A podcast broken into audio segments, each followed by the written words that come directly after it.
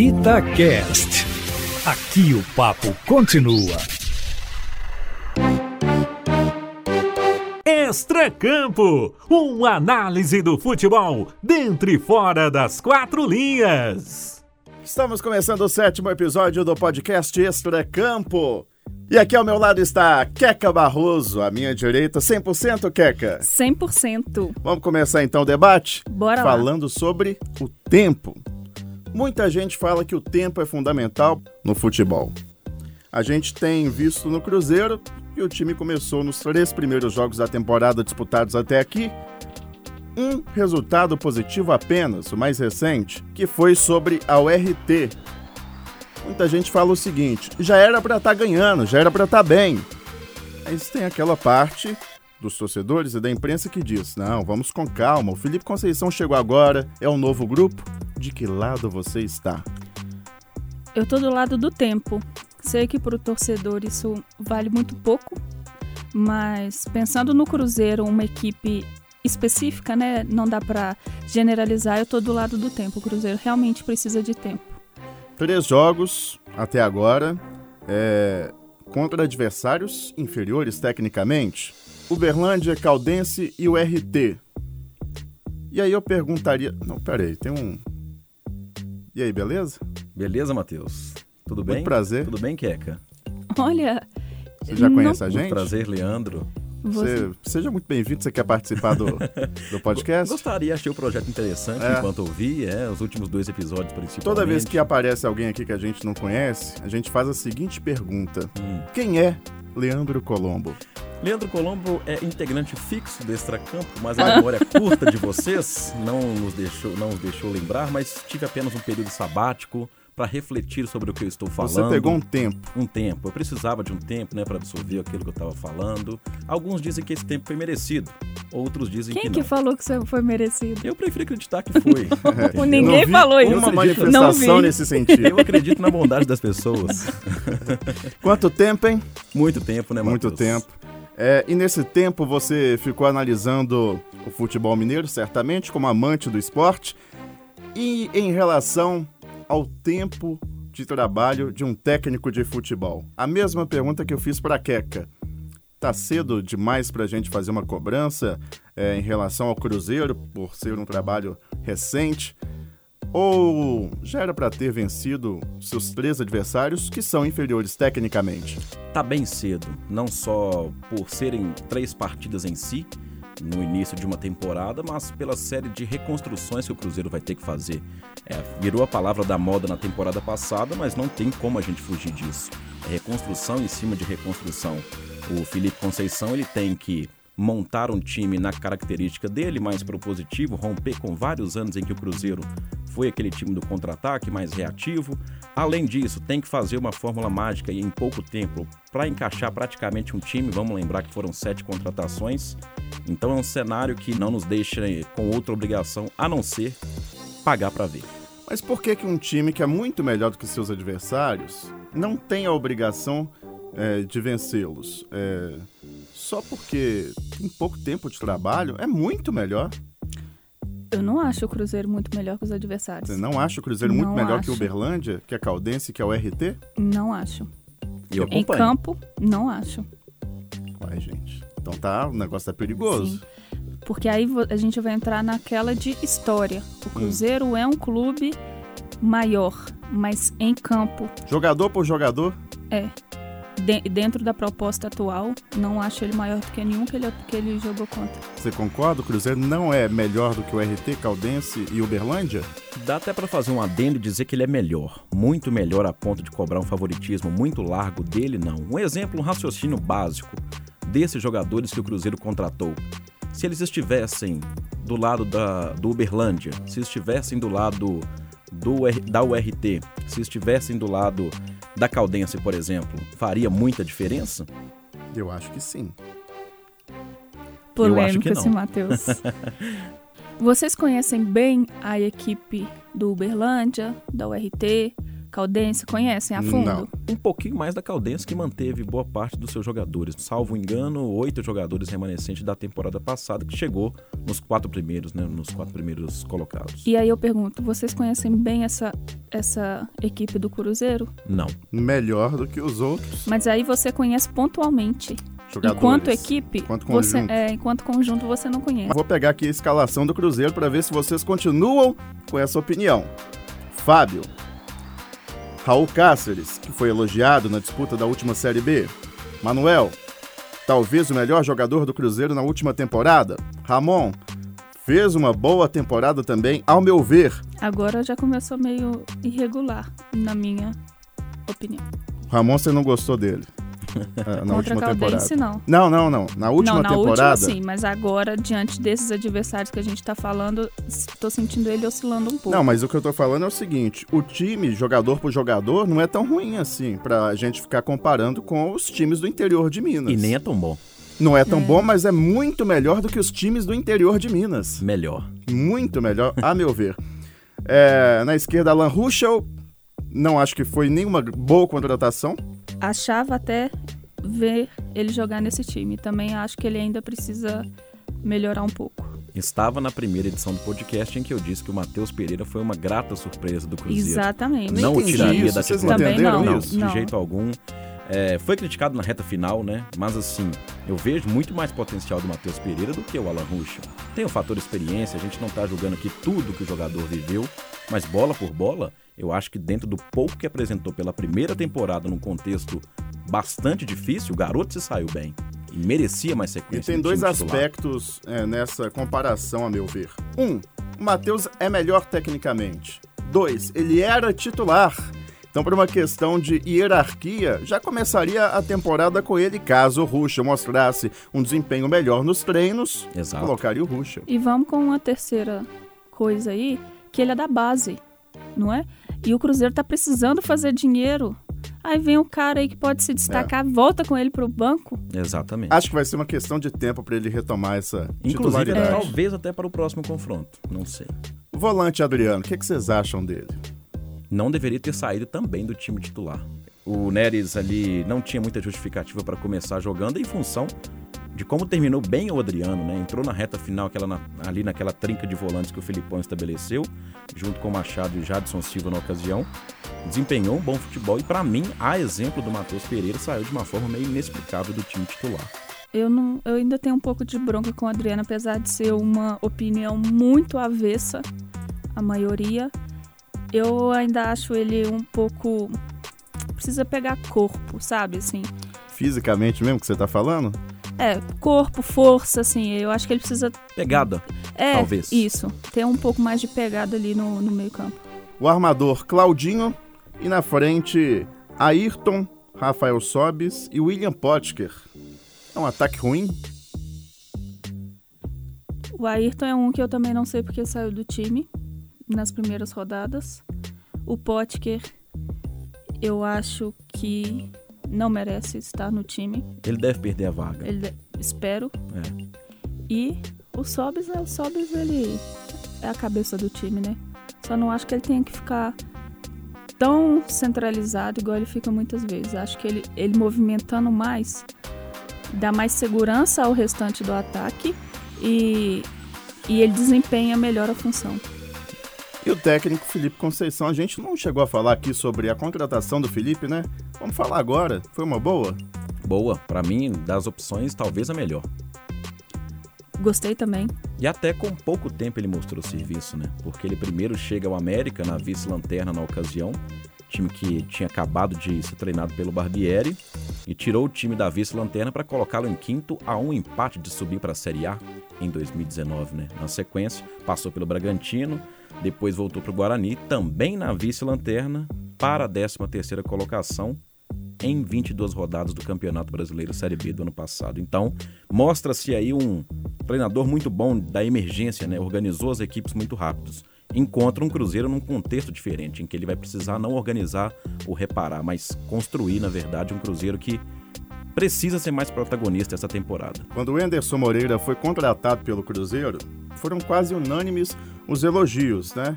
Por ser um técnico que vinha de bons trabalhos, conhecedor da Série B. Felipe Conceição a gente também está elogiando. Não sei como é que ele vai sair daqui, se com elogios também ou com críticas, porque a imprensa mineira. Mentira. A imprensa, de modo geral, é muito volátil, né? em função dos resultados. É, fazendo uma análise, uma comparação do elenco que começou é, o ano passado, a Série B, não a temporada, a Série B, porque esse é o foco do Cruzeiro, e o elenco desse ano que está sendo preparado para subir e levando também em conta o técnico, é um Cruzeiro melhor, mais preparado? Eu acho que a diferença maior não está nem no campo, está na administração que não que agora ela esteja certa, né? Porque a gente ainda precisa ver isso na prática, mas é, é uma administração que está começando a perceber o que no ano passado, primeiro que ela não tinha tempo para isso, muitos jogadores teve que resolver ao longo da competição, jogadores que, que eram obrigados a ficar ou que foram voltaram sem querer, como foi o Sassá.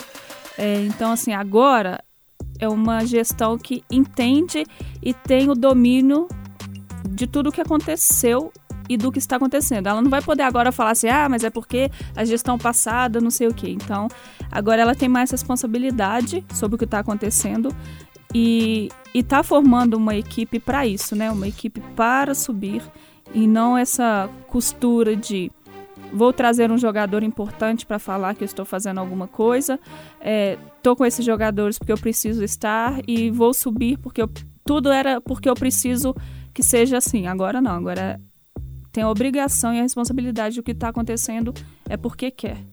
Diante de tudo isso que você falou, Keka, acho que mais importante é que é um time compromissado e talvez até mais do que isso, é um time montado. Na temporada passada a gente não teve um time montado. A gente teve um time remendado, que como você muito bem pontuou, é, vieram algumas ou outras contratações, sobras de alguns times, jogadores retornando, Marquinhos Gabriel, Sassá, totalmente inviável. Este ano, para o Felipe Conceição, o Cruzeiro está sendo montado. Então é no mínimo um time com um pouco mais de projeto. Olha o projeto. Tema de outros projeto. podcasts. É, um projeto. Tema de outros, outros extracampos aqui. Nesse Cruzeiro tem um projeto. Precisa de tempo para dar certo. O que, é que vocês é, pensavam sobre o Cruzeiro no início da Série B? Que ele subiria, com tranquilidade, com dificuldade, que ele não subiria na, na, temporada passada. Eu me lembro até que numa brincadeira de WhatsApp com os amigos, assim, particularmente, eu coloquei o Cruzeiro em terceiro lugar. Errei feio, né? Errei bastante. E você, Keka? Colocava em segundo, achando que ele não ia ser primeiro por não querer ser campeão da Série B. Quer dizer, vocês também estavam otimistas no ano passado e deu no que deu, né? É, era o óbvio, né? é, os idiotas da objetividade de que um grande caiu e não subiu. É um time de camisa, é um time de expressão, é um time isso, aquilo. Só que ainda subestimávamos a questão extracampo que o Cruzeiro ainda vive. Pois é, ainda vive. Vai atrapalhar esse ano também? Tá melhorando devagarinho?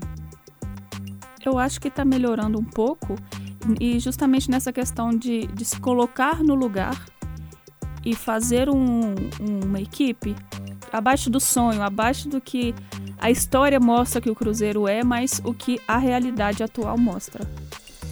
Sassá, Marquinhos Gabriel estavam aí no ano passado, Henrique, um jogador com história no Cruzeiro.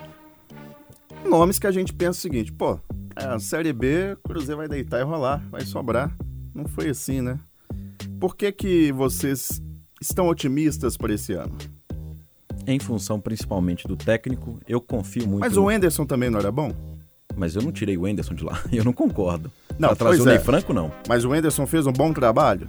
Eu achava que precisava de melhorar, mas não fazia um trabalho decepcionante totalmente. Não fazia. Ele não merecia a demissão para mim. Eu acho que a expectativa foi muito grande. E errada. Foi e errada, errada. É, e a realidade foi abaixo da expectativa, não abaixo da necessidade Exatamente. do clube. Quanto tempo um técnico de futebol precisa para falar: esse time tem a minha cara? E é só a partir disso que ele pode ser cobrado?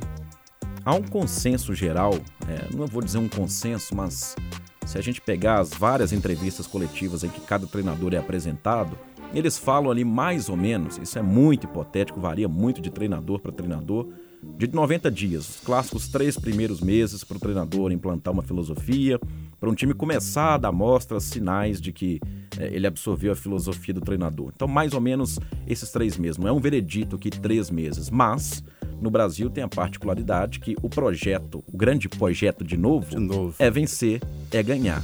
Ele precisa dar amostras, mas com bons resultados. Senão, literalmente não dura. Mas mais ou menos aí, vamos colocar esses três meses. Então, só a partir dos três meses que a gente pode começar a pegar no pé do técnico. Não, já pode pegar antes. Eu digo em relação a sinais. E aí vai do tempo que o clube quer. Ele quer ter sinais mais longevos ou ele quer ter sinais e resultados para agora? Se ele quer uma filosofia de jogo estabelecer por muitos anos, os sinais são suficientes. Se ele quer resultado, se ele está lutando para não cair para a zona de rebaixamento, os sinais não são suficientes. Pegando o exemplo do Felipe Conceição. Ele, na teoria, diz que é um técnico que gosta de, do time trabalhando com volume de jogo na parte ofensiva.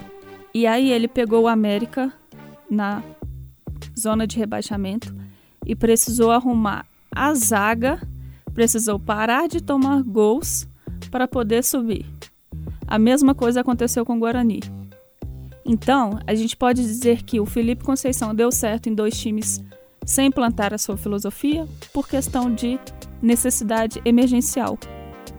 E aí talvez entre os três meses, porque aí é um objetivo específico daquele momento. Agora, se eu pudesse escolher, eu ia falar assim: olha, você tem um ano para você implantar sua filosofia no sentido de saber se você está montando um time para mata-mata, se você está montando um time para pontos, não é montando para um ou para outro, mas que a gente vai poder pensar nos objetivos, em quais competições a gente vai vai colocar quem para jogar, qual que é o objetivo da temporada, se é ganhar a Copa do Brasil e a Libertadores igual o Palmeiras, ou se é no pontos corridos igual o Flamengo. Então assim, você tem uma equipe, jogou tudo com ela e sabe é, qual que é a qualidade, qual que é o defeito da sua equipe em cada, em cada momento, aí sim, beleza. Aí agora a gente já pode falar, ó, não deu mais. A gente deu todo o tempo do mundo e você não, não seguiu. Não, e o seguir não é necessariamente ganhar no próximo ano, mas fazer por onde que aquilo vire uma, um, uma filosofia mesmo de jogo e que aquele seja, é, quando os adversários virem jogar contra, saber, ó, esse time joga assim. Vocês não deixaram ninguém criticar o Felipe Conceição nesse início, né? Vocês estão protegendo, colocaram um escudo na frente do Felipe Conceição. O que Nem, é- nem não quer dizer que eu penso diferente, não. Mas é o que vocês fizeram. Sabe aquela pessoa que passa em, em medicina na federal, aí o pai vai com a faixa, não fez mais com a obrigação?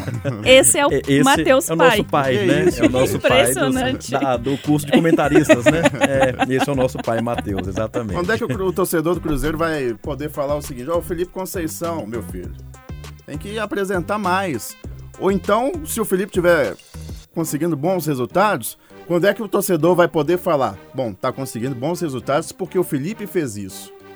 Eu acho assim que se a gente já for pegar esses três primeiros jogos como base, e é o que a gente tem para comentar, já dá para dizer que o Felipe Conceição ele evoluiu. Ele fez um jogo muito melhor diante do Uberlândia.